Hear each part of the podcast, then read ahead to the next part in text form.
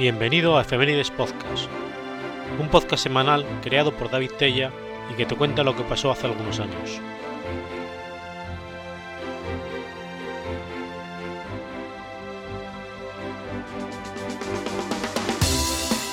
Episodio 2.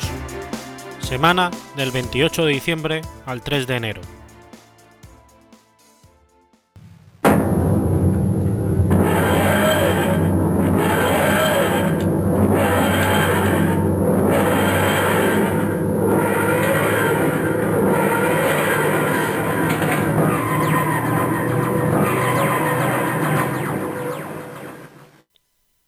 Palmasola, República Dominicana, viernes 28 de diciembre de 1962. Desde las primeras horas de la mañana comenzaron a llegar a esta ciudad contingentes de la policía y del entonces Ejército Nacional, y desde aquí se dirigieron a lo que para entonces era el paraje Palmasola. En este paraje de San Juan de Maguana, en la República Dominicana, se llevó a cabo una masacre por parte de las fuerzas represivas del Estado Dominicano. El móvil fundamental lo constituyó la intención de aniquilar un movimiento de carácter mesiánico, que a comienzos de los años 60 seguía las prédicas de Olivorio Mateo. Era hijo de Andrés Mateo y Sacarila Ledesma, agricultores que vivían de la explotación de pequeños sectores agrícolas. La figura mesiánica de Olivorio surgió a principios del siglo XX, en San Juan de la Maguana. Cuenta una leyenda que al cumplir la edad de 18 años, Oliverio Mateo, también conocido como Papa Liborio, desapareció inesperadamente por siete días. Nadie sabía de él, hasta que apareció a los siete días meditando sentado en las tierras de su padre. Este era el inicio de su triple misión como curandero, profeta y guerrillero. Se presentó como un hombre de barbas largas que se autoproclamó enviado de Dios. Curaba enfermos con un trago de ron y un tomo llamado Tirindanga, y, a la vez que exhortaba a la gente a vivir en paz, incentivaba el culto a la Santísima Trinidad y hacía dramáticas profecías. Fue llamado por algunos de sus seguidores el Maestro, o simplemente Papá, y se convirtió en una especie de mesías para los habitantes de la región sur de la República Dominicana. Su arraigo como líder lo convirtió en un fuente de preocupación para los gobiernos de Ramón Cáceres y Eladio Victoria. Igualmente fue considerado un peligro por las fuerzas de ocupación estadounidenses en la primera intervención militar norteamericana en la República Dominicana. Entre 1916 y 1922 se enfrentó en 16 ocasiones a las fuerzas de ocupación que detentaban el poder en el país. En 1920, Liborio consintió en entregar las armas que había en el grupo, pero algunos de sus seguidores, sobre todo algunos perseguidos de la justicia que se habían refugiado en el movimiento, se opusieron. A partir de entonces, el gobierno de intervención consideró a Liborio el guerrillero más peligroso del país y agilizó los aprestos para darle muerte. Ese mismo año, Liborio y los soldados regulares libraron en el lugar conocido como La Peñita un fuerte combate, el cual dejó un saldo de cientos de muertos y 67 heridos. En esta ocasión, el maestro logró escapar con vida y se atrincheró con más de 200 hombres en la Loma Sabrosa, en el noroeste de la República, próximo a la frontera. En este último punto, Liborio Mateo fue abatido a tiros el 27 de junio de 1922, al igual que uno de sus hijos. Un grupo de sus seguidores llevaron el cadáver a la ciudad de San Juan, donde lo sepultaron. Como parte de su culto en la región, quedó la idea de la creación de un movimiento capaz de luchar por la salvación del mundo y construir un mundo diferente, basados en criterios de igualdad y solidaridad. Sus seguidores crearon prácticas religiosas mesiánicas y milenaristas, hoy conocidas como el liborismo, las cuales pervivieron por cerca de 40 años después de la muerte de Liborio. Algunas manifestaciones de este culto todavía existen en la región sur de la República Dominicana. Este legado mesiánico fue recogido en 1962 por dos hermanos mellizos de apellido Ventura Rodríguez, quienes crearon, en el paraje llamado Palmasola, un movimiento que seguía las prédicas que Olivorio Mateo había divulgado 40 años antes. En 1962, el gobierno dominicano decidió acabar con ese movimiento de masas, lo que motivó el envío de un contingente militar. Durante los acontecimientos, resultó muerto el general de brigada Rodríguez Reyes, que comandaba las tropas militares, y resultó herido de un disparo el entonces mayor Francisco Alberto Caamaño Deño. Nunca se sabrá cuántos hombres, mujeres y niños murieron acribillados a balazo por los militares y hasta quemados al ser incendiadas varias enramadas con gente dentro. Se presume que fueron cientos.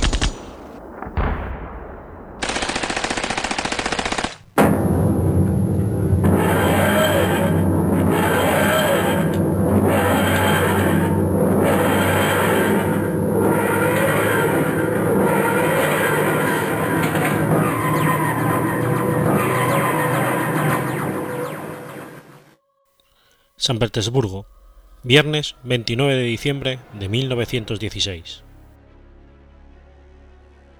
El príncipe Félix Yusupov, junto con parte de la aristocracia rusa, planean el asesinato de Grigori Yefimovich Rasputin. Pese a la simplicidad de su plan, supuestamente infalible para acabar con su vida, la realidad se tornó mucho más complicada de lo, inicialmente previsto, y fueron necesarios varios intentos de asesinato en la misma noche. Rasputin fue un místico ruso con una gran influencia en los últimos días de la dinastía Romanov. Rasputin es también conocido como el monje loco. Pretendía darse una apariencia de Jesucristo y tenía fama de sanador mediante rezo, razón por la cual, y gracias a una amiga de la zarina llamada Ana Virubova, en 1905 fue llamado al Palacio de los Zares para cortar una hemorragia de su hijo, Alexei Nikolayevich Romanov, que parecía de hemofilia. El zarevich efectivamente mejoró, y la familia Romanov, especialmente la zarina Alejandra, cayó bajo la influencia de este controvertido personaje. Rasputín no solo se ganó el favor de la familia real, sino también buena parte de la aristocracia se rindió a él. Esto se debió, sobre todo, a su carisma personal. En la medida que el carisma puede explicarse, el suyo era producto de los siguientes factores. Una mirada muy fija y penetrante, un verbo fácil y muy ambiguo, que parecía el de un oráculo, un gran atractivo para con las mujeres basado, además de en su físico y en su intuición, en su conocimiento de las escrituras y en cierta tradición religiosa rusa, que seguía prácticas orgiásticas como camino a Dios. Finalmente, la época de Rasputín era de romanticismo filoslavo, y él, ruso de la profunda Siberia, recriminaba a los nobles, muy emparentados con la aristocracia europea. De ellos decía que no poseían ni una sola gota de sangre rusa fue muy atacado por aquellos cortesanos y nobles que se sintieron amenazados en sus intereses, y propagaron rumores que sirvieron de alimento para los revolucionarios enemigos del régimen zarista. El zar solo lo toleraba en la medida que la zarina lo aceptara, aunque no había decisión del zar que no pasara por la supervisión de Rasputin. Considerado amigo íntimo del zarevich, el futuro de la dinastía Romanov estaba en sus manos. Si él no salvaba de la muerte al hemofílico zarevich, la especulación sobre el heredero al trono quedaba abierta. Gracias a esas aparentemente milagrosas curaciones, la zarina Alejandra confió ciegamente en el curandero, ya que las pruebas de la sanación que le producía su hijo eran inexplicables. Confió también en los vaticinios del monje sobre los destinos de la Santa Rusia, la cual veía Rasputín en sus visiones, envuelta en una nube negra e inmersa en un profundo y doloroso mar de lágrimas. Los conspiradores, envidiosos de la influencia de Rasputín en la corte del zar Nicolás II, acordaron matarlo en el palacio del propio Yusupov, en San Petersburgo. Poco antes de su asesinato, Rasputín escribió a la zarina diciendo que esperaba una muerte violenta, probablemente por parte de la misma nobleza, y predijo que si él moría, los zares harían lo mismo en menos de dos años. Curiosamente acertó, porque el zarismo cayó dos años después con la Revolución Rusa de 1917. La sucesión de los hechos ocurridos en la noche del 29 de diciembre de 1917 parece que fue la siguiente, según los historiadores. El príncipe Yusupov, casado con la princesa Irina y sobrina del zar, invitó a Rasputin a una fiesta en su palacio para que conociera a su esposa. Este aceptó sin pensarlo y fue al palacio, donde ya estaba preparado el plan para eliminarlo. Un enorme banquete de pasteles y vino dulce presidía la cena en los sótanos del palacio pero todos estos manjares contenían grandes cantidades de cianuro potásico, uno de los peores tóxicos conocidos en la época. Los pastelitos contenían dosis cuatro veces superiores a lo necesario para matar a una persona. Rasputin no paraba de preguntar por Irina, recibiendo como respuesta de parte de Yusupov que estaba retocándose, para ganar tiempo. El simpático anfitrión ofrecía constantemente copas de vino dulce sin envenenar al monje, con fin de enmascarar el mal sabor del cianuro, para posteriormente ir ofreciéndole los pastelitos envenenados. Rasputín experimentó una leve reacción de malestar, pero seguía comiendo tan tranquilamente. Lo que ignoraba Yusupov es que le estaba aplicando a su víctima al mismo tiempo el veneno y el antídoto. El cianuro potásico es una sal de color blanco, con textura similar al azúcar, y que reacciona con los ácidos, como por ejemplo el ácido clorhídrico presente en los jugos gástricos, desprendiendo ácido cianhídrico. Este último compuesto es el responsable de impedir que el oxígeno transportado por los glóbulos rojos llegue a todas las células del organismo, impidiendo así el proceso de respiración celular, causando la muerte por anoxia química. Pero Yusupov no contaba con que el vino dulce que ofrecía Rasputín, que éste lo veía como si fuera agua, contenía una gran cantidad de glucosa, inhibidor demostrado de los efectos tóxicos producidos por el cianuro. La glucosa reacciona con el cianuro en medio ácido, dando lugar a ptosa, con desaparición de la molécula ciánica, en la reacción implica. Mitiga, por tanto, los efectos tóxicos del mismo. Asombrados debieron de quedarse el príncipe Yusupov y sus acólitos cuando veían cómo se comían los pasteles Rasputín y mostraba solamente un pequeño órgano de estómago. Según algunos autores, incluso cogió una guitarra y se puso a cantar canciones populares. La historia termina como ya todos conocemos. El cabreado Yusupov bajó al sótano con su revólver y disparó varias veces a Rasputín. El monje cayó en teoría muerto. Yusupov, que anteriormente se había ido al sótano, vuelve allí y examina el cadáver. En ese momento, Rasputín la agarra muy fuertemente del hombro y maldice a Yusupov, que llama gritando a su cómplice, un tal Puriskevich. Este espera, con el arma cargada, a que Rasputín salga corriendo por la puerta del sótano para acribillarle a balazos. Pero el místico se escapa por otra puerta, que da al patio, y corre para salvar su vida por la nieve. Puriskevich se da cuenta y le dispara otras tres veces. Dos de ellos fallan, pero un tercer disparo le da en el hombro, haciendo que se gire y finalmente caiga. Puriskevich lo remata con un tiro de gracia en la cabeza. Tras velar el supuesto cadáver hasta las 5 de la mañana y convencidos que esta vez sí que había muerto, deciden tirarlo a un agujero del helado río Neva, situado junto al palacio. Causa de la muerte, según la autopsia, ahogamiento.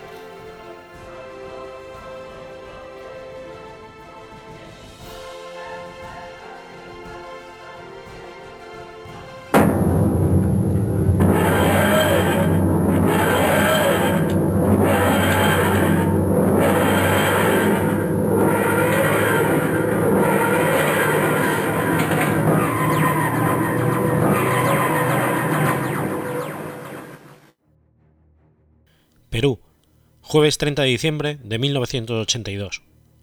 Se implanta el estado de emergencia en siete provincias, cuando la organización Sendero Luminoso no acató el ultimátum del gobierno. El Partido Comunista del Perú, Sendero Luminoso, es una organización terrorista de tendencia ideológica marxista, leninista y maoísta, originada en el Perú. Fue fundado a finales de los años 60 por el entonces profesor de filosofía Abimael Guzmán, referido por sus seguidores con el seudónimo de Presidente Gonzalo, cuyas enseñanzas crearon los fundamentos para la doctrina maoísta de sus militantes. Fue una organización que se separó del Partido Comunista del Perú, Bandera Roja, que a su vez se separó del original Partido Comunista Peruano, que es una derivación del Partido Socialista del Perú, fundado por José Carlos Mariategui en 1928. Sendero Luminoso primero estableció una base en la Universidad Nacional de San Cristóbal de Huamanga, donde Guzmán enseñaba filosofía. La universidad había sido recientemente reabierta, luego de haber estado cerrada casi 50 años, y muchos de los nuevos estudiantes adoptaron la ideología radical de Sendero Luminoso. Entre 1973 y 1975 obtuvo el control de los consejos estudiantiles de las universidades del centro en Huancayo y La Cantuta, y desarrolló una presencia significativa en la Universidad Nacional de Ingeniería y la Universidad Nacional Mayor de San Marcos, ambas en Lima. Algún tiempo después perdió varias elecciones estudiantiles en las universidades, incluyendo la de San Cristóbal Gomanga, y Guzmán decidió abandonar las universidades para reconsolidar el partido. A principios de 1980, Sendero Luminoso tuvo una serie de encuentros clandestinos en Abacucho. Estos encuentros fueron conocidos como el segundo plenario del Comité Central, se formó un directorio revolucionario, que tenía naturaleza política y militar, y se ordenó a las milicias trasladarse a áreas estratégicas en las provincias para iniciar la lucha armada. El grupo también tuvo su primera escuela militar, donde los militantes fueron instruidos en prácticas militares y uso de armas. También se llevó a cabo la crítica y autocrítica, una práctica leninista cuya finalidad era evitar repetir errores y purgar malos hábitos de trabajo. Durante la primera escuela militar los miembros del Comité Central cayeron bajo una gran crítica. Guzmán se libró de aquella crítica y debido a ello emergió en la primera escuela militar como el líder visible e incuestionable de Sendero Luminoso. La meta de Sendero Luminoso era reemplazar las instituciones peruanas, que consideraban burguesas, por un régimen revolucionario campesino comunista, presumiblemente iniciándose a través del concepto maoísta de la nueva democracia. En 1980 desató el terrorismo en el Perú, del cual participó como principal agente hasta la captura de su líder, Abigail Guzmán Reynoso, en 1992, tras lo cual solo ha tenido actuaciones esporádicas. La ideología y táctica de Sendero Luminoso han tenido influencia sobre grupos insurgentes de corte maoísta como el Partido Comunista del Nepal y organizaciones afiliadas al Movimiento Revolucionario Internacional. Es ampliamente condenado por las organizaciones nacionales e internacionales por su extrema brutalidad, que incluye violencia aplicada contra campesinos, dirigentes sindicales, autoridades elegidas popularmente, ataques a los bienes e infraestructura nacional y a la población civil, policial y militar en general, e incluso a animales. Es considerada una organización terrorista por el Estado del Perú. Sendero Luminoso está en la lista de organizaciones terroristas extranjeras del Departamento de Estado de los Estados Unidos y está en la lista de organizaciones terroristas según la Unión Europea.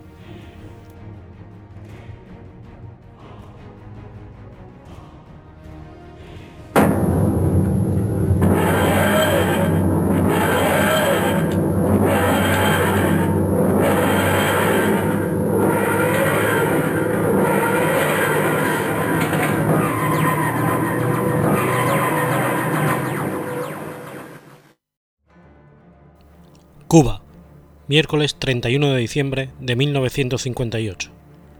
Último día de la dictadura de Fulgencio Batista. Comienza el gobierno de Fidel Castro. Fulgencio Batista nació en Veguita, municipio de Banes, provincia de Holguín, en 1901. Era hijo de Belisario Batista y de Carmela Zaldívar, cubanos que lucharon por la independencia de Cuba. De orígenes y condición económica muy pobres, comenzó a trabajar a edad temprana, desempeñando diversos oficios en su juventud. A la edad de 20 años, compró un billete hacia La Habana y se unió al ejército en 1921, y a partir de 1923 entró en la Guardia Rural, dentro de la cual alcanzaría el grado de sargento taquígrafo del Estado Mayor del Ejército. Tras el derrocamiento de gobierno del general Gerardo Machado en 1933, se formó un nuevo gobierno presidido por Carlos Manuel de Céspedes y Quesada, pero el descontento persistió en una parte de la sociedad. Un grupo de militares, entre los que se encontraba Batista y algunos sectores democráticos, firmaron un manifiesto pidiendo la elaboración de una nueva constituyente que sustituyera a la de 1901. A la caída de Machado, en el año 1933, participó en varias conspiraciones que culminaron en el movimiento cívico-militar del 4 de septiembre de aquel año. Se estableció entonces una junta de gobierno, la llamada Pentarquía, Constaba de cinco miembros, uno de ellos el doctor Ramón Grau. También formaba parte del gabinete el revolucionario el doctor Antonio Guiteras Holmes. A propuesta de Sergio Carbó, Batista fue nombrado coronel jefe del ejército en aquel mismo año. De 1934 a 1940 dirigió con mano dura la represión contra los movimientos comunistas y socialistas de las centrales azucareras. Dado que su madre lo nombró Rubén y le puso su apellido, Zaldívar, tras la negación por parte del Belisario Batista de escribirlo bajo su propio apellido, en las actas del jugador de Banes continuó siendo legalmente Rubén Zaldívar, hasta que en 1939, al ser nominado a la candidatura presidencial, se descubrió que la inscripción de nacimiento de Fulgencio Batista no existía. Conseguirla le costó postergar la presentación de su candidatura y 15.000 pesos para pagar al juez.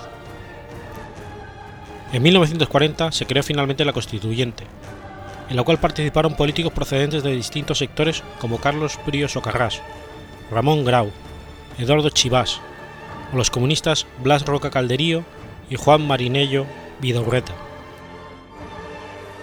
Habiendo dimitido Federico Laredo Bru en 1940, Batista se presenta como candidato de la coalición socialista democrática en las elecciones de 1940 y es elegido presidente, inaugurando su mandato el día 10 de octubre de ese mismo año. En dicho gobierno llegaría a participar algunos ministros del Partido Socialista Popular. El 8 de junio del mismo año se aprobó una nueva constitución, que introdujo en la práctica política cubana un semiparlamentarismo. El presidente era elegido por sufragio universal, para un periodo de cuatro años. Además, potenciaba la intervención del gobierno en la economía e introducía una red de seguridad social. La industria azucarera se vio duramente afectada a raíz del deterioro de las relaciones entre Cuba y Estados Unidos durante el año 1939, aunque el nuevo tratado firmado el día 27 de diciembre mejoró la situación, al restablecer el sistema de cuotas para esta industria. Durante su primer mandato, Batista cooperó en la Segunda Guerra Mundial con los aliados y declaró la guerra al Imperio japonés, Alemania e Italia. En 1944 se convocaron nuevas elecciones y fue reelegido presidente Ramón Grau San Martín. Tras ocho años de un gobierno bajo las presidencias de Ramón Grau San Martín y Carlos Prioso Carrás, Batista era uno de los candidatos de las elecciones de 1952. No obstante, como algunas de las encuestas le situaban en tercer lugar, el 10 de marzo del 52, a, escasos cuatro meses de las elecciones presidenciales, dio de nuevo un golpe de Estado, alegando una serie de razones poco justificables, valiéndose de su liderazgo dentro de las Fuerzas Armadas, y estando respaldado por ciertos sectores políticos del país. En el proceso del golpe de Estado no trajo derramamiento de sangre alguno, pero atrajo la atención y la preocupación de gran parte de la población. El gobierno de Batista respetó los derechos de la industria estadounidense y el gobierno cumano. Sin embargo, la corrupción era gigantesca, lo que propiciaría, años más tarde, en 1959, su derrocamiento impulsado por la guerra de guerrillas encabezada por Fidel Castro. En 1954, Batista convocaría elecciones, en las que consiguió una amplia victoria tras la retirada de la oposición, en especial de Ramón Grau. En noviembre de 1958 se llevaron a cabo nuevas elecciones, resultando ganador Andrés Rivero Aguero, a quien, siendo legítimo presidente de la República, no se le permitió tomar posesión del cargo. Tras su derrocamiento por la Revolución cubana, Batista huyó del país con una fortuna próxima a los 100 millones de dólares, exiliándose primero a la República Dominicana, luego a la isla de Madeira y por último a España, hasta su muerte en 1973, a causa de un infarto en la localidad de Marbella. Está enterrado en el cementerio de San Isidro, en Madrid, junto a su segunda esposa, Marta Fernando Miranda de Batista, y uno de sus cinco hijos, Carlos Manuel, muerto de leucemia en 1969.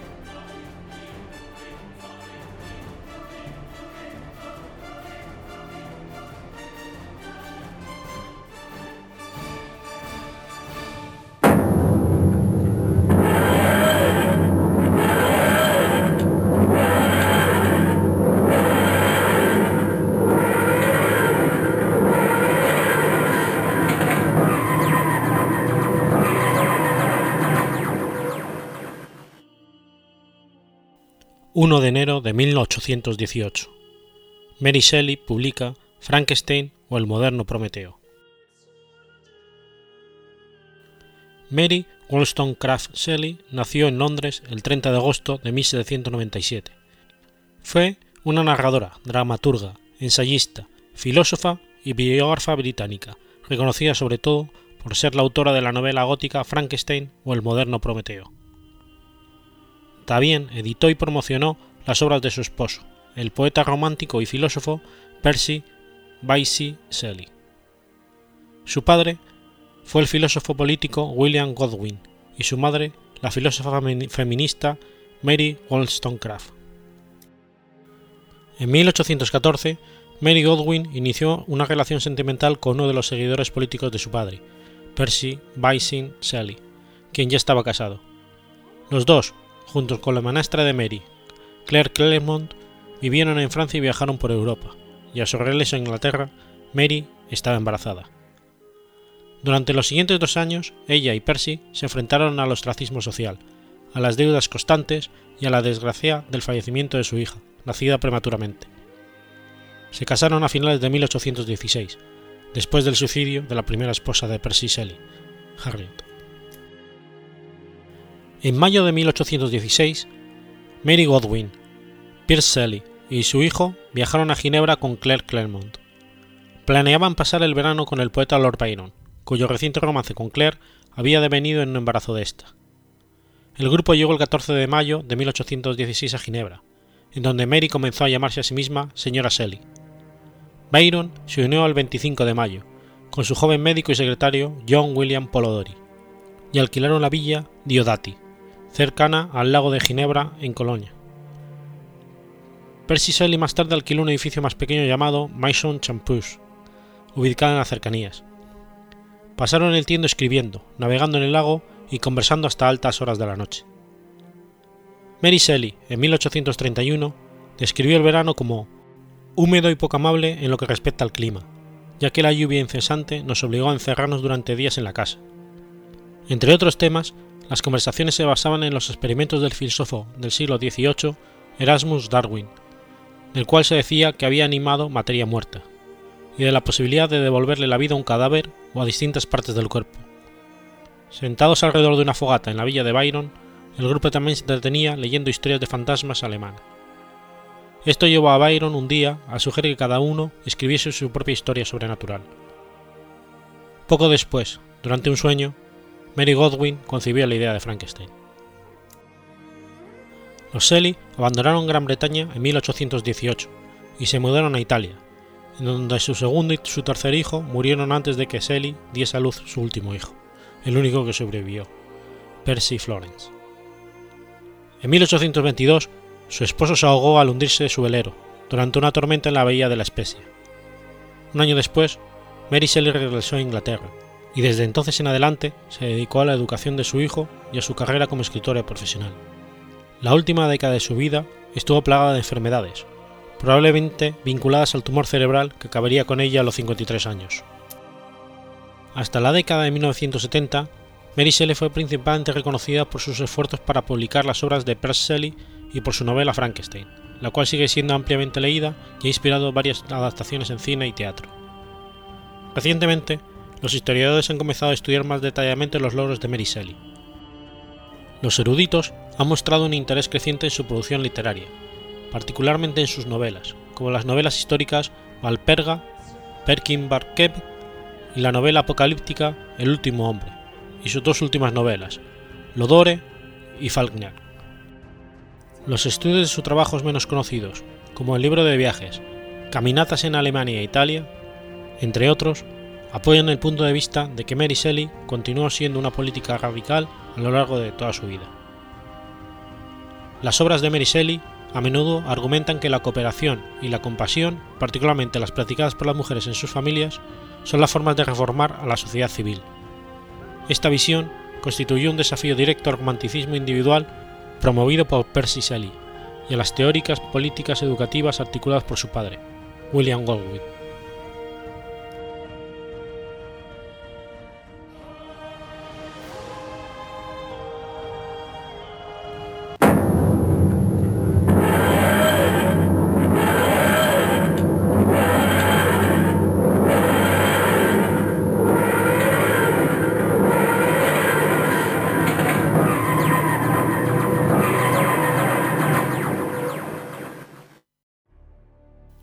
Viernes 2 de enero de 1959.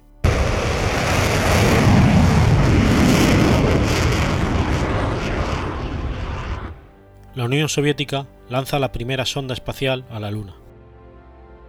Mesta, que en ruso significa sueño, fue la primera sonda espacial en alcanzar las inmediaciones de la Luna y la primera en una larga y exitosa serie soviética de sondas interplanetarias con dirección a nuestro satélite. En 1963, la sonda fue renombrada como Luna 1, aunque en Occidente se había hecho popular con el nombre de Lunik 1. El 2 de enero del 59, la Luna 1 fue la primera nave en alcanzar la velocidad de escape de la Tierra. La sonda se separó de la tercera etapa del cohete, con 1.472 kilos de peso, 5,2 metros de longitud y 2,4 de diámetro, y puso rumbo a la Luna. El 3 de enero y a una distancia de 113.000 kilómetros de la Tierra, la sonda soltó una nube de gas de sodio con un peso total de un kilo. La nave dejó tras de sí una estela de color naranja que fue visible desde el Océano Índico, con el brillo de una estrella de sexta magnitud, casi invisible a simple vista. De esta forma, los técnicos pudieron seguir durante un tiempo el resto de la nave y observar el comportamiento de un gas en el vacío. El 4 de enero, después de 34 horas de vuelo, la sonda pasó a 5.995 kilómetros de la superficie de la Luna, convirtiéndose en el primer satélite artificial que actualmente gira entre las órbitas de la Tierra y Marte. La sonda era una esfera de 80 centímetros de diámetro, construida de magnesio y aluminio, y que pesaba 361 kilos. La alimentación eléctrica provenía de baterías de plata, zinc y mercurio, que alimentaron los equipos de la Luna 1 durante tres días. La comunicación era realizada por cinco antenas, que emergían en la parte superior de la esfera, con frecuencias de 183,6 MHz y otras dos que estaban en la parte inferior de la esfera, con frecuencias de 19.993 MHz. La Luna 1 no poseía ningún sistema de propulsión. A bordo de la esfera había escudos, banderines e insignias soviéticas.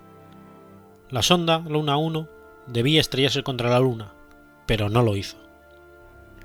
En la esfera había instrumentos de radio, sistemas de telemetría, un transmisor de seguimiento, cinco conjuntos diferentes de dispositivos científicos para estudiar el espacio interplanetario, incluyendo un magnetómetro, un contador Geiger, un contador de destellos, un detector de micrometeoritos y otros equipos. Por toda la esfera aparecían unas protuberancias, permitiendo a los instrumentos el contacto con el exterior. Luna 1 llevaba también un almacén con un kilo de gas de sodio, que soltaron según se ha referido para observar su comportamiento en el vacío. La nave proporcionó nuevos datos hasta entonces desconocidos sobre el cinturón de radiación que rodea nuestro planeta. Permitió descubrir que la Luna no tiene campo magnético y detectó el viento solar que emana del Sol y recorre el sistema solar.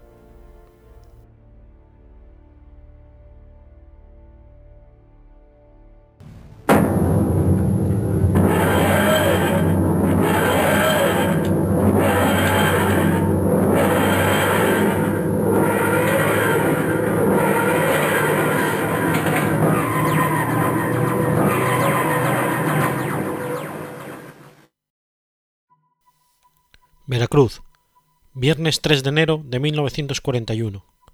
El sacerdote católico Marcial Maciel funda la Legión de Cristo. Marcial Maciel Degollado nació en Cotija de la Paz, Michoacán, México, el 10 de marzo de 1920. Fue un sacerdote mexicano, fundación de la Asociación Seglar Regnum Christi y de la Congregación Católica Legión de Cristo. El 3 de enero de 1941, Maciel, con casi 21 años de edad, fundió los Misioneros del Sagrado Corazón y la Virgen de los Dolores, congregación que luego de incontables peripecias debidas a la vida irregular y hasta criminal del fundador, pasarían a denominarse Legión de Cristo, y años después el movimiento de apostolado Regnum Christi 1951. Recibió la orden sacerdotal el 26 de noviembre de 1944, en la Basílica de Nuestra Señora de Guadalupe, en México. Dos años más tarde, se trasladó a España con el primer grupo de jóvenes que cursarían sus estudios humanísticos en la, Universidad Pontificia de Comillas, de donde serían expulsados. Cuando Maciel visitó al Papa Pío XII en 1946, este, este acogió con especial interés su proyecto apostólico y educativo, y bendijo a la nueva congregación. Cuatro años más tarde, Maciel instauró el Centro de Estudios Superiores de la Legión de Cristo en Roma. Fue Pablo VI quien en 1965 concedió a la Congregación de los Legionarios de Cristo el decreto de alabanza, por lo que la congregación fue plenamente reconocida en el derecho universal de la Iglesia Católica. Maciel acompañó a Juan Pablo II en los viajes que éste realizó a México en 1979, 1990 y 1993 durante el pontificado de Juan Pablo II, Maciel fue parte de varios grupos de trabajo eclesial, entre ellos la Asamblea Ordinaria del Sínodo de los Obispos, sobre la formación de los candidatos al sacerdocio en las circunstancias actuales. Fue consultor permanente de la Congregación para el Clero y miembro de la Asamblea Especial para América del Sínodo de los Obispos. El 3 de enero de 1991, la Legión de Cristo y el movimiento laical Regnum Christi celebraron 50 años de existencia. Ese día, el Papa Juan Pablo II ordenó 60 nuevos sacerdotes legionarios en la Basílica de San Pedro. La Legión de Cristo inició en noviembre del 92 su segundo capítulo general ordinario. Dos días después del inicio, tanto los legionarios como los miembros del movimiento Regnum Christi recibieron el anuncio oficial de la reelección de Marcial Maciel como superior general de la congregación y del movimiento Regnum Christi. El 18 de diciembre, una vez concluido el capítulo, Juan Pablo II recibió en audiencia a los padres capitulares. En el último capítulo general, celebrado en Roma en enero del 2005, Maciel renunció a la reelección de los padres capitulares, dejando la dirección general de la Legión y del movimiento Regnum Christi a su sucesor, y poder así acompañarlo en sus primeros pasos. El 19 de mayo del 2006, la Santa Sede confirmó que el Papa Benedicto XVI había ordenado al padre Maciel que se abstuviera de ejercer su ministerio públicamente para llevar una vida de oración y penitencia. De esta manera le prohibió el ejercicio del sacerdocio luego de ser acusado de abuso sexual contra seminaristas. Maciel falleció el 30 de enero de 2008, a los 87 años de edad, en medio de acusaciones de abuso sexual. En vida y después de la muerte de Maciel, se han hecho públicos algunos detalles sobre su vida privada. En los casos más graves se trata de delitos como el abuso sexual contra menores de edad o el fraude o la extorsión. A pesar de la existencia de rumores desde mediados de los años 50, solo fue en los últimos años de su vida que se divulgaron. Fueron aceptados por la jerarquía católica y en última instancia por las congregaciones que fundó. En 1997, a través de una carta abierta al Papa Juan Pablo II, ocho miembros de la Legión de Cristo acusaron a Maciel de haber abusado sexualmente de ellos, y que ni la congregación ni otros miembros de la, jerarquía católica les habían atendido hasta el momento. Maciel argumentaba que padecía de una extraña enfermedad que los niños podían ayudar a aliviar, que necesitaba una muestra de semen para un examen y un ayudante para extraérselo. Argumentos increíbles y ridículos para un adulto pensante, pero que fácilmente engañaban a un niño o a un adolescente que confía en el padre y le confiere autoridad moral, que incluso incluye hasta el poder pedirle que haga cosas que él no entiende o no le parece que sean buenas, que confía en que si el padre las dice es que debe ser buenas. Este es exactamente el tipo de confianza que deposita un hijo hacia su padre, quien le da indicaciones de hacer cosas por su propio bien, aunque ahora no entiende, pero ya entenderá. Como consecuencia de estas acusaciones, Maciel dejó de la dirección de la Legión de Cristo en 2004. Tiempo después, Joseph Ratzinger, prefecto de la Congregación para la Doctrina de la Fe, permitió continuar la investigación canónica contra él por acusaciones de abuso sexual contra niños, así como hacia sus compañeros. En 2006, cuando Ratzinger ya era papa, anunció el cierre de la investigación sobre Maciel, debido a su avanzada edad y quebrantada salud, ordenándole el retiro del sacerdocio público para consagrarse a una vida de oración y penitencia. El Vaticano no dio detalles de las limitaciones de su comunicado, pero el seminario dijo que la orden afectaba la actividad pública de Maciel, incluida su capacidad para celebrar misas públicas o dar conferencias, presentaciones públicas o entrevistas. La oficina de prensa de la Santa Sede confirmó la noticia al día siguiente. En 2010, la Legión de Cristo reconoció a los hijos y los actos de abuso sexual de Maciel, al tiempo que se desvinculó de la conducta de su fundador. Ese mismo año, la investigación del Vaticano sobre los legionarios de Cristo reveló que los gravísimos y objetivamente comportamientos inmorales de Marcial Maciel habían sido confirmados por testimonios incontroversibles. En febrero de 2009, el periódico estadounidense New York Times confirmó que Maciel tuvo una relación con una mujer, con quien procreó una hija de nombre Norma Hilda Rivas, cuya madre quedó embarazada de Maciel cuando ésta tenía 26 años, en la década de los 90. La noticia fue confirmada por un portavoz de los Legionarios de Cristo en Roma. Por otro lado, el director general de los Legionarios, Álvaro Corcuera, visitó las comunidades religiosas y seminarios de la congregación en Estados Unidos, para informar a sus miembros sobre la noticia. Maciel también era adicto al demerol, un potente tranquilizante, el cual conseguía gracias a sus seminaristas, que se lo suministraban regularmente, con el pretexto de padecer dolores de espalda y cabeza. Sus mismas víctimas denunciaron su afición a la morfina.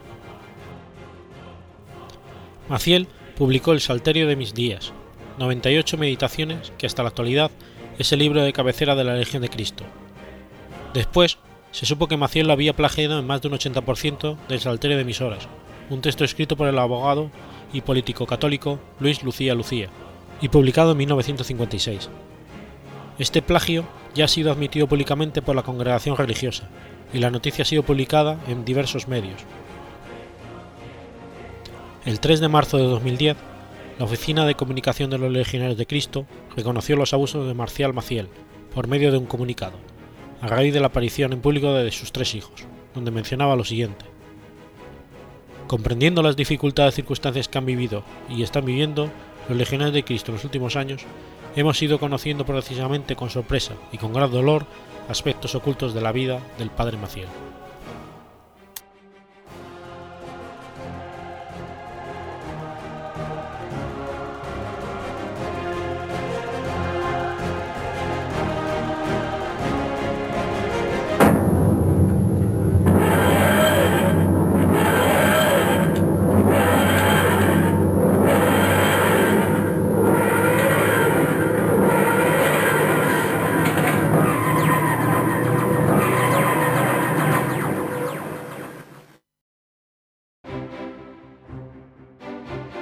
Has escuchado Efemérides Podcast.